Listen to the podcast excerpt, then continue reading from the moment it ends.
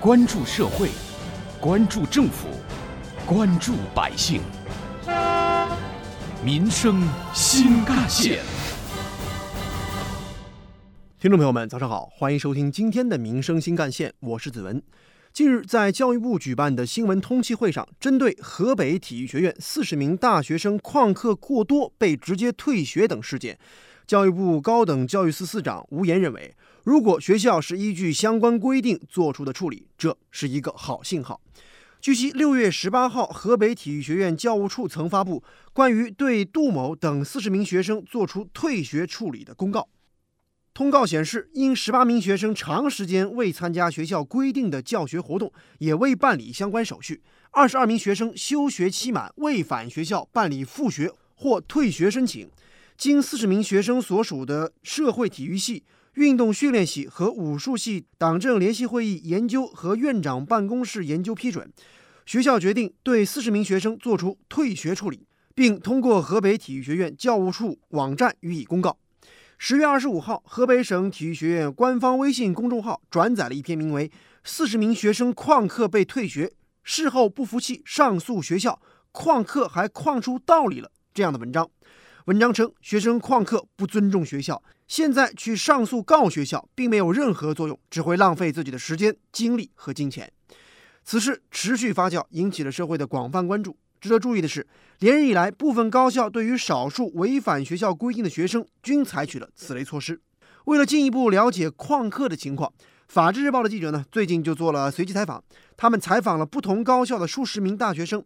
有十多人称从未逃过课，多数人表示只是偶尔逃课，剩下个别学生称自己逃课次数还是比较多的。受访学生当中，大多数人都表示，自己如果说旷课的话，是因为课外实践和课程发生了冲突；少数人则承认自己是因为比较懒而导致旷课的行为发生。有些学生甚至认为打游戏和睡懒觉比上课更加有吸引力。还有少数人表示，老师只要不点名，自己就会去旷课。另外，法制日报的记者了解到，任课老师将考勤反映在平时分上，是大学里比较常见的模式。中国传媒大学里一位不愿意透露姓名的研究生导师就说：“大学呢是一个相对比较自由的地方。”他表示自己并不反对学生用自己的上课时间去做自己觉得更有价值的事儿，但同时学生也要接受老师会在平时的表现分上给出差评。所谓有得必有失，如果给所有人都分一样的话，那么对于那些认真听课的孩子们就不公平了。有关我们今天关注的话题，中国教育科学研究院研究员楚朝晖就认为。大学生旷课，首先要看旷的是什么课。大学生应当有选课的权利。有些学校安排的必修课，学生却不愿意上。如果是这样的原因，学校方面也应当反思反思，或许应当更加合理的安排教学计划。教师在教学上也可以有更多的改进。如果说学生在有权选择的情况下，依旧旷了自己选的课，那么学校就应当认真的处罚这种学生了。另一方面，二十一世纪教育研究院副院长熊丙奇则认为，遏制旷课现象要从提高教学质量入手。早在二十年前，我国教育部门就要求大学建立教授给本科生上课的制度，但是迄今为止，这个制度在不少高校还是没能建立。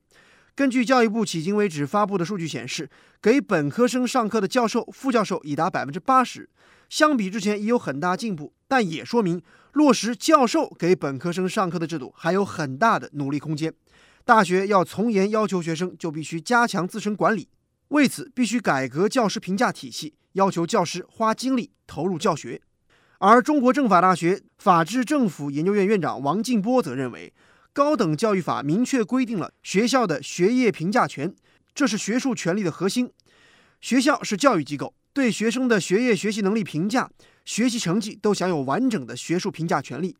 学术评价权是学术性的。学生的成绩、学业标准、学分要求如何来判断，这些都属于学校的核心学业评价权。对于这个权利，学校享有高度的充分自主权。对于在学业问题上不符合学校相关规定的学生，学校可以采取一些处理措施，比如说降级、退学等等。值得注意的是，退学和开除学籍有着本质不同。如果是学生学业成绩不合格，那么学校措施可能是退学，而不会开除学籍。有关于我们今天关注的话题呢，记者也随机采访了几位杭州市民，听听他们都有什么样的观点吧。回忆自己的学生时代，杭州市民王先生就表示，自己的学校治理学生逃课有这样一招。呃，反正我上大学的时候吧，为了防止逃课，然后学校里面有这么一个制度，就是常常有别的班或者别的系的同学随时啊进入我们的这个课堂，然后来点名，然后这个的话其实就意味着你不知道下一次是谁来点名，所以的话你也不可能去找这个关系把这个逃课这个事实给掩盖掉。采访中，杭州市民袁女士也给出了自己的观点：防止大学生逃课，我觉得可以在期末考试的时候。出一道题，题上有任课老师的照片和其他几个不相干的人的照片，就是那种题目。然后，请问这门课的任课老师是谁？另外，杭州市民严先生则表示，逃课当然是不对的，但是当学生大量逃课的情况发生的时候，是不是学校也应当反思一下自己的课程设置问题呢？呃，如果这是必修课的话，我觉得逃课是很不应该的。但是如果是那种选修课，大家都不选，或者说选了也不来上的那种，嗯，那我觉得学校就要反思一下，是不是这个课程设置它本身就是脱离实际的，然后，嗯，本身就是无趣的。呃，当然不管怎么讲吧，就是逃课这种肯定都是不对的。挖掘新闻真相，探究新闻本质，民生新干线。有关于我们今天关注的高校大学生逃课现象为何屡禁不止，又该怎么刹住高校逃课风的话题，记者关注到，近期除了旷课之外啊，部分高校对于少数违反学校其他规定的学生也采取了一些处罚措施。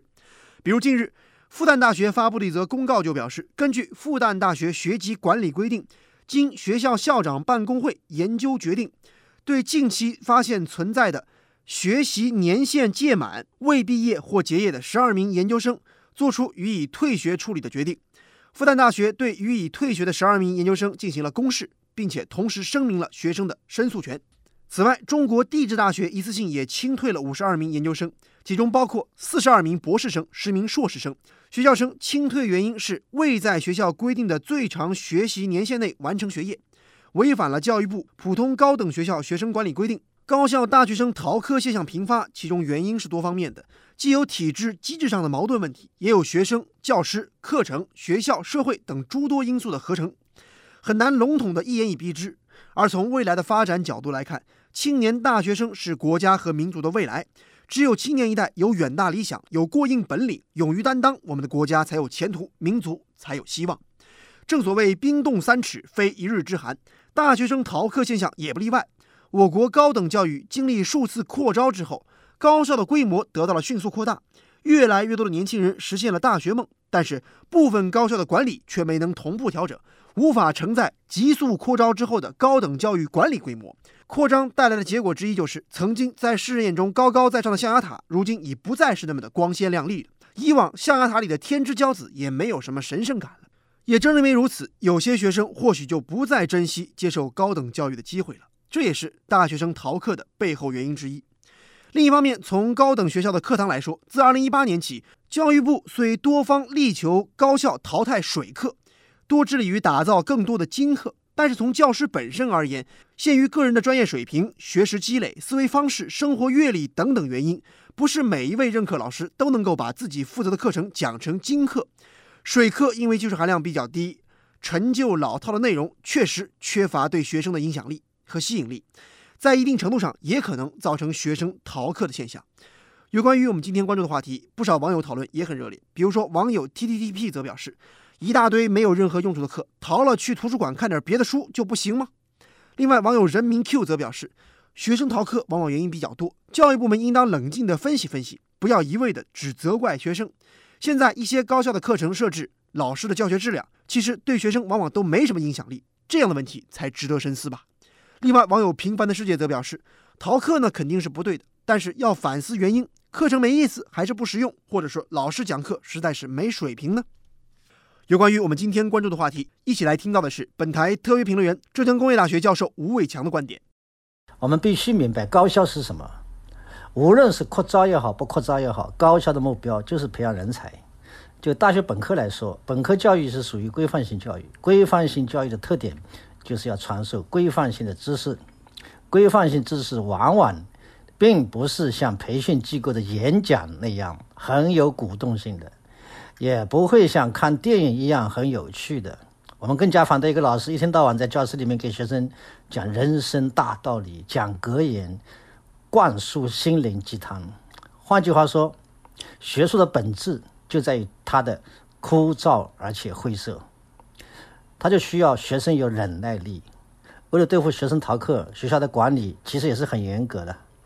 比如三次不到课就有可能被取消考试资格，但是你能指望一个老师在上课之前每次都点名吗？那得浪费多少时间？难道还要一个高校在教室里面全部装上人脸识别系统吗？显然是不可能的。前面我说到规范性教育，这个规范性教育除了传授规范性知识以外，还要教育学生有行为规范。一个学生在学校里面最基本的行为规范就是遵守上课纪律。如果连这点也做不到，我们可以想象这样的学生往后的行为会是什么样子。让一个学生来选择老师上课好不好，并以此决定他来不来上课，这是什么逻辑啊？学校是农贸市场吗？是让顾客来挑选素菜一样挑选课程吗？我们有充分的经验证明，一个上课是不是认真的学生，与这个学生往后的成就绝对存在正相关的关系。所以，少找别的理由。学校有学校的规矩，学生就该有学生的样子。从自身做起才是正道，才是解决问题的核心。过于找别的理由，恰好会助长学生逃课。正如吴教授所说。面对当前高校大学生的逃课现象，既不能听之任之，也不能仅靠一纸规定或者说直接清退就简单了事儿，而是需要综合应对。一方面要积极发挥教师和学校的主体作用，更多的以精课来满足学生的学习之需，尽可能把更多的学生主动吸引到课堂上来；而另外一方面，家庭、社会应当主动介入，积极营造适宜大学生的学习成长的良好氛围，减少逃课现象的发生。好，感谢您收听今天的《民生新干线》，我是子文，下期节目我们再见。